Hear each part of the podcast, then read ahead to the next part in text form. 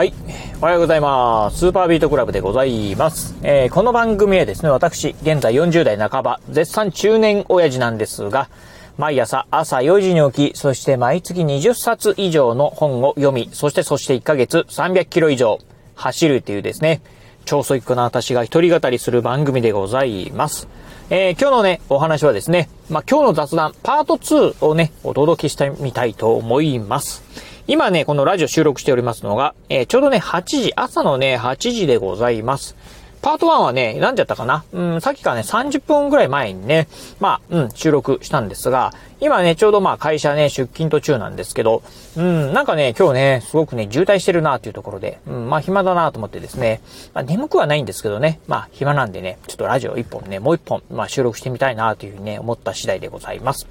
ということでね、まあ今回、まあパート2としてね、まあお話、まあする内容、何しようかなっていうふうにね、思ったんですけど、今ね、ちょうど、まあこうね、通勤してる時にですね、まあふと、まあ2件ぐらいだったかな、うんとね、見かけたんですが、今日、えー、高級生食パンのね、お店をね、えー、先ほど、まあ通りすがりました。まあ皆さんのね、お住まいの地域なんかでもね、まああの、えー、高級食パンのね、専門店っていうのがね、ちらちらとね、あるんじゃないかなと思うんですが、うん、皆さんね、あの、高級食パンってね、購入されたことありますでしょうか？えー、私ね、えー、一回もね、購入したことがないんですよね。うん。あの、まあ、パンはね、あの、まあ、大好きで、えー、甘いパンはね、今ね、全然食べないんですけど、まあ、特にね、食パンを中心にですね、よくね、スーパーなんかでね、買ってね、えー、食べております。まあ、私の場合ね、あの、基本的に焼いて何もつけずにね、そのまま食べるっていう、うん、あの、えー、人間でして。まあ、普段はね、いつもね、あの、安いね、食パン買っております。あの、一斤ね、一斤って言うんですが、あの、えー、6、6枚切りのね、パンをね、まあ、例えば、88円とかで売ってるようなね、パンとか、めっちゃ安いやつをね、買ってますね。うん。高いやつになるとね、まあ、150円とか200円とかっていうのはね、あったたりしますが、うん。まあ、味バカのね、私にとっては、まあね、一番安いやつはいいんじゃないっていう感じでね、まあ安いやつをね、購入してるっていう感じでございます。まあそんなね、まあ私なんですけど、私から見るとね、あれね、確かあの、一斤なんか1000円ぐらいする、えー、パンなんかもあるんですよね。うん、っていう考えると、まあまあめっちゃ高いなっていうふうにね、うん。どうせなんかお腹の中入ったら全部同じなんだから、うん。そんなに高いもんいらないんじゃねえの？っていうふうにね、思うんですけど、まあ、そこそこね、やっぱり人気がね、あるんでしょうね。うん。っていうところなんですが、まあ先日ね、なんかネットニュースなんか見てると、いよいよね、このね、高級食パンもね、ちょっと人気のね、陰りが出てるんじゃないかなということをね、書かれておりました。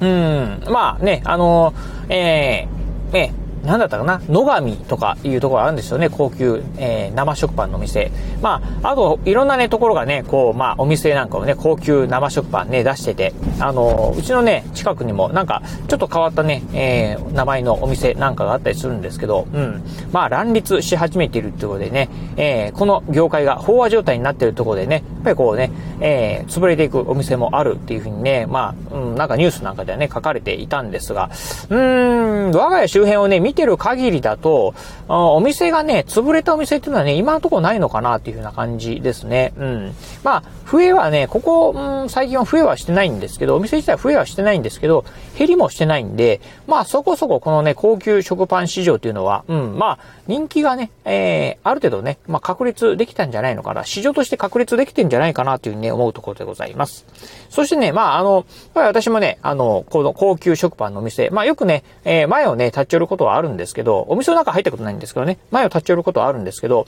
見てるとね、やっぱりね、こう、年配の方、うん、60代以上ぐらいの方かな、うん、っていうのがね、やっぱりこう、購入されてる方がね、非常に多いなっていうふうにね、えー、まあ、見受けられるところでございます。若い方はね、ほとんどね、見たことないですね。うん。やっぱり60代とか70代とか、ちょっとね、こう、まあ年配、えー、年齢的にね、上の方がね、まあ多いなっていううにね、感じるところでございます。やっぱりね、若い方、うん、まあね、あの、どうでしょう、うん、やっぱりちょっと経済的にはなかなか厳しいっていうのもあるんだと思うんですけど、うん、あとはまあね、まあ普通の食パンでいいやっていうふうにね、思う方も多いのかな、という、というところを比べるとですね、やっぱりこう、うん、年齢的にね、えー、上の方っていうのは、ある程度ね、まあ金銭的にも余裕があるのかな、そしてですね、うん、やっぱりこう、えー、美味しいものを食べたいなっていう思考が高いのかなっていうふうにね、思うところですね。うん。まあなんとなくね、ちょっとそんなね、あのー、まあ、うん、購入者のね、こう、年齢とかもね、見ておりますと、うん、まあ、なんかこの辺にもね、やっぱりこう、せ、えー、年代別のですね、まあ、所得格差っていう、まあ、所得っていうかね、ま、やっぱりこ